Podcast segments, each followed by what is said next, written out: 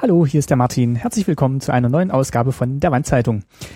Ist ja ein bisschen her, aber ich habe ja versprochen, wenn es Kommentare gibt zur aktuellen Staatsbürgerkunde-Folge beziehungsweise aktuelle Sachen, die ich euch gerne mitteilen möchte, dann gibt es eine neue Folge. Und das ist soweit. Es geht los mit ein paar Kommentaren zur letzten eben Staatsbürgerkunde-Folge. Da ging es ja um Kunst und Kultur. Das war die Folge SBK 043, eben Kunst und Kultur 1. Und wir hatten euch ja gefragt, ob ihr noch Erinnerungen habt an Ausflugsziele oder Kultureinrichtungen, die ihr uns mitteilen wollt. Und da haben tatsächlich zwei Hörer einen Kommentar abgegeben. Und zwar als erstes der Rico, der auf den Saurierpark Kleinwelka hingewiesen hat. Da gibt's auch einen Wikipedia-Eintrag dazu, den verlinke ich hier mal. Und er schreibt, dass er eben da als Kind sehr gerne gewesen sei und dass der als Privatinitiative gestartet wurde und mittlerweile von der Gemeinde betrieben wird. Und es sei so eine Mischung gewesen aus Erlebnispark und ja, Erklärpark. Und der Andreas K., der hat sich daran auch erinnert und war da wohl als Kind auch. Also mir sagt es nichts. Ähm, vielleicht schaffe ich es tatsächlich mal dorthin zu gehen, weil es klingt wirklich sehr interessant. Und wenn ihr euch noch daran erinnert, dass ihr dort vielleicht mal gewesen seid oder an ähnlichen Einrichtungen, dann schreibt es ruhig auch nochmal in die Kommentare. Vielleicht gibt es ja dann so ein paar Tipps, was man dann ja in der DDR so gemacht konnte, Ausflugsziele und ja, wie dann vielleicht auch das Verhältnis war zwischen damals und heute. Ob sich das, ähm, ja, ob sich das die Einrichtung gehalten hat, ob sie ja als Ruine verfallen ist oder ob man da was ganz Neues draus gemacht hat. Also das würde uns wirklich weiterhin interessieren. Dann gibt's noch einen Kommentar, den hat der Peter geschrieben, der sich auch nochmal äh, bedankt für den Podcast und auch sagt, dass im Kino es doch sehr laut geworden ist durch Popcorn und er es aber auch nicht gar nicht anders kennt und er mittlerweile nur noch zur Berlinale ins Kino geht, weil das Publikum ein bisschen disziplinierter ist. Und auf Twitter gab es auch eine Reaktion, dass ähm, ja der der der kleine Rant meiner Mutter dann wohl auch äh, jemanden dazu gebracht hat, äh, ja jetzt immer daran denken zu müssen, wenn er ins Kino geht. Ich gucke mal, ob ich den kurz nochmal finde. Ähm, der Vanilla Chief hat da kommentiert, immer wenn er jetzt ins Kino geht, müsste er eben an den Rand meiner Mutter denken und dass sie da so recht hätte.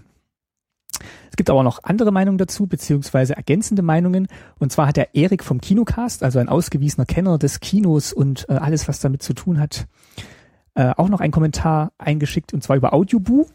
Das könnt ihr auch gerne machen. Ähm, bevor er das macht, hören wir aber erstmal in den Kommentar vom Erik rein. Ja, hallo, liebe Leute vom Staatsbürgerkunde-Podcast. Hallo Martin, hier ist der Erik. Ich habe jetzt gerade im Auto euren Podcast gehört über Kunst und Kultur.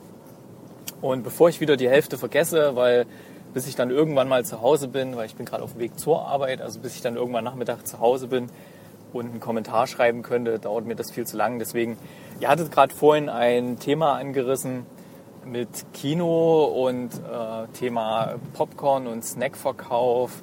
Und da fühle ich mich natürlich jetzt mal ein bisschen angesprochen. Ähm, es ist tatsächlich so, dass nicht nur äh, die einen gleichwertigen Umsatz machen gegenüber Kinokarten. Ähm, Martin, du hattest irgendwas gesagt, dass das wohl irgendwo 50-50 liegt. Äh, es ist ja auch so, dass auf diesen ganzen Popcorn und so ist eine sehr hohe Spanne drauf. Das heißt, äh, viele Kinos würden eigentlich fast gar nicht mehr existieren, wenn sie nicht den Verkauf über Popcorn und so weiter hätten. Deswegen bieten selbst auch kleinere Kinos, auch irgendwelche Studiokinos äh, das an, weil das ist noch die Möglichkeit, noch Geld zu verdienen. Es ist natürlich so, es stört natürlich viele und man muss natürlich dann auch selber ein bisschen ja, verantwortlich damit umgehen, wenn man sich sowas holt. Normalerweise, also ich hole mir eigentlich fast nie was, wenn ich ins Kino gehe. Ich gehe auch häufig in die Sneak Preview wo ich nicht weiß, welcher Film mich erwartet. Aber da, wenn ich mir doch mal was hole, das ist dann meistens auch wirklich ein sogenannter Popcorn-Film, wo ich erwarte, dass jetzt eigentlich eine leichte Unterhaltung kommt, wo man jetzt nicht äh, auf jeden Dialog genau hören muss. Oder auch mal, zum Beispiel, wenn es ein sehr langer Film ist, ähm, zum Beispiel Martin, wo wir damals in Lincoln waren, da wussten wir ja, was uns da für ein drei Stunden oder dreieinhalbstündiges Epos erwartet. Ähm, da ist ganz einfach so schon nicht schlecht, wenn man da was zu essen mit dabei hat und was zu trinken. Sonst kann die Zeit doch relativ lang werden. Ja, das waren so meine Sachen. Ich würde es für schwierig halten, äh, dass das Publikum an sich jetzt irgendwie zu schulen oder in diese Richtung zu drängen, das nicht mehr zu machen, weil das würde meines Erachtens eher zum Aussterben von Kinos führen. Ich finde da eher den anderen Weg richtig, den jetzt einige Kinos gehen, wirklich hochpreisige Unterhaltung anzubieten. Es gibt zum Beispiel in, in Frankfurt, glaube ich, so ein Kino, in Berlin oder in anderen Großstädten auch, wo man wirklich ganz, ganz tolle Sessel hat, eine, eine tolle Leinwand und das in einer sehr kleinen, lauschigen Atmosphäre ist. Und man bekommt da, glaube ich, sogar, wenn man möchte, was Richtiges zu essen. Also nicht dieses Raschel- und, und äh, Knusperfood, was es da so gibt, sondern halt andere Sachen, die leise gegessen werden können. Vielleicht wäre das eine Idee. Und dann können die, die damit wirklich ein echtes Problem haben, dann lieber die paar Euro mehr ausgeben und in so ein Kino gehen, anstatt jetzt in so ein Multiplex. Es ist auch ein Unterschied, in äh, welche Vorstellung man geht. Also selbst in einem Multiplex, wenn man wirklich äh, sicher sein will, dass man irgendwelche Idioten um sich rum hat, die Krach machen, die mit vielleicht sogar mit Essen werfen oder sowas, dann muss man einfach nur Nachmittag oder, oder am frühen Abend oder am Wochenende mal gehen. Aber wenn man so ein bisschen die, die Randzeiten sich aussucht oder zum Beispiel auch Sneak Previews, zum Beispiel auch sehr gesittet, finde ich, was das angeht. Ähm, ja, das waren nur meine Tipps. Oh, ist schon viel zu lang geworden. Mein Gott, so, so viel lang wollte ich gar nicht reden. Vielen Dank für euren Podcast. Wie immer toll. Bis, bis bald. Tschüss, euer Erik. Vielen Dank an den Erik für seinen Kommentar und auch den Tipp, den er am Schluss noch gegeben hat. Ich glaube, damit kann ich mich auch anfreunden oder können wir uns auch anfreunden, wenn man einfach sagt, man guckt, wann die Zeiten sind, wo einem das Publikum ja am meisten zusagt. Seien sie in den Randzeiten oder am äh, frühen Abend oder auch mal an einem Wochentag, wo man merkt, ah, das Publikum, das tickt dann so ähnlich wie ich. Das sind dann vielleicht auch nicht die, die mit Popcorn und Cola da sitzen, sondern die wollen jetzt wirklich den Film genießen.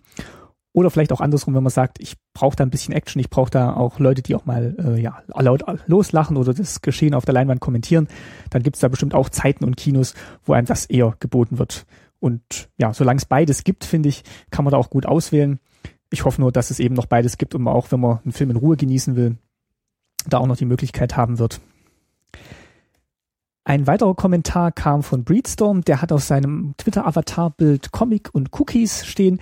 Äh, der hat auch öfter schon mal gemeldet, äh, sich bei uns gemeldet und hat eben jetzt einen Hinweis gegeben, dass es wohl ein Graphic Novel gibt, ein äh, Comic, Fluchttunnel nach West-Berlin von Oliver Juvrey und Nikolaus Branchett oder Brachet. Habe ich jetzt noch nicht gelesen. Sieht auf jeden Fall schön gezeichnet aus, das Bild. Ähm, ich hoffe mal, es ist eine, ja, eine schöne Geschichte und jetzt nicht so plakativ nur gemacht. Wie gesagt, ich habe davon nichts gehört. Es ist im Avant Verlag verschieden, äh, erschienen und ja, vielleicht mal einen Blick wert. Also vielen Dank da auch nochmal an Breedstorm für diesen Kommentar. Ja, was gibt es noch? Ich habe gefunden in der Zeit Online, beziehungsweise bei der Online-Version des Zeitmagazins, gibt es ein Dossier, das nennt sich Tut doch nicht so, als sei alles in Ordnung. Ist erschienen am 5. September.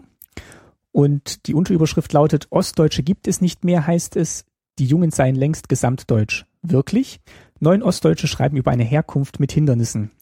Das Ganze geht wohl zurück auf eine Aussage von Angela Merkel, die sie 2009 getätigt hat, anlässlich des 20. Mauerfalljubiläums, dass man nicht mehr unterscheiden könne, ob Jugendliche aus dem Westen oder aus dem Osten kommen. Und diese neun Autoren, die sagen eben doch, es gibt noch sowas wie Unterschiede und es gibt auch ja Brüche in den Biografien oder einfach auch Kleinigkeiten, die dann äh, vielleicht doch so einen Unterschied noch aufblitzen lassen. Äh, eines Satz da drin ist noch das Unverständnis der Westdeutschen für die gewaltigen Umbrüche, die sie in ihren Kindertagen erlebten, das Schweigen der Eltern. Das seien eben so Auslöser, wo man sagen kann, doch selbst nach 20 Jahren oder jetzt nach 25 Jahren gibt es eben doch noch Unterschiede und sie beschreiben jetzt einfach mal ihre Situation da drin. Das ist ganz schön aufgemacht. Wie gesagt, sind neun Autoren, ähm, bekannte Namen dabei, also zum Beispiel Andrea Hanna Hüniger oder auch ähm, Anne Wizorek. Ähm, es lohnt sich bestimmt da mal reinzulesen, ist wirklich schön gemacht, sind kurze Texte, die aber vielleicht doch so ein Stimmungsbild geben, wo man sagen kann, ja, selbst nach 25 Jahren, da gibt's wirklich noch äh, ja, kleine oder auch größere Unterschiede. Sonst habe ich noch einen Podcast gehört und zwar von der Stiftung Aufarbeitung der SED-Diktatur.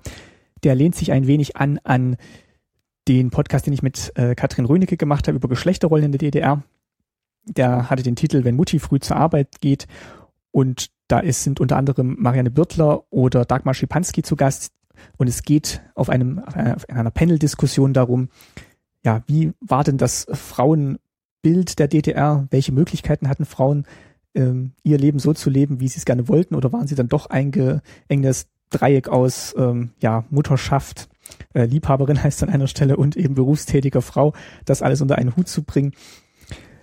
Ähm, ja, war eine sehr interessante Diskussion, äh, auch wenn die Fragestellungen manchmal nicht so geglückt waren, fand ich. Also es kam dann nicht mehr so ganz raus, auch bei den Diskutantinnen, ähm, was jetzt eigentlich welche Frage beantwortet werden sollte. Die Diskussion aber an sich, beziehungsweise die Antworten auf die nicht gestellten Fragen, die dann gegeben wurden, waren dann doch sehr interessant. Also ich verlinke das hier auch mal, hört da mal rein. So, das äh, wäre es jetzt eigentlich auch schon für diese Woche gewesen mit der Wandzeitung. Vielleicht klappt ja, dass ich das da doch ein bisschen so magaziniger mache. Schreibt mal vielleicht in die Kommentare, wie euch das gefallen hat, dass man vielleicht ein bisschen sammelt und dann so eine geballte Rückmeldung gibt. Oder ob euch lieber diese kurzen Hinweise auf tagesaktuelle Fundstücke mehr interessieren, ob ihr das äh, ja, nutzt, ob ihr da was rausziehen könnt oder ob ihr lieber wartet, wenn ihr im Nachhinein was empfohlen bekommt. Ich wünsche euch auf jeden Fall eine schöne Woche und verabschiede mich. Nächste Woche gibt's eine neue Folge von Staatsbürgerkunde am Samstag, Kunst und Kultur 2, kann ich jetzt schon mal verraten. Und äh, da gibt's auch einen äh, Gast, den ihr bisher noch nie bei Staatsbürgerkunde gehört habt. Seid gespannt. Es hat auf jeden Fall viel Spaß gemacht, diese Folge aufzunehmen. Ähm, mein Papa ist dabei und eben äh, ein weiblicher Gast, den ich jetzt noch nicht verraten möchte. Seid gespannt. Nächsten Samstag kommt die neue Folge Staatsbürgerkunde Kunst und Kultur 2. Bis dahin, habt eine schöne Woche. Macht's gut. Euer Martin.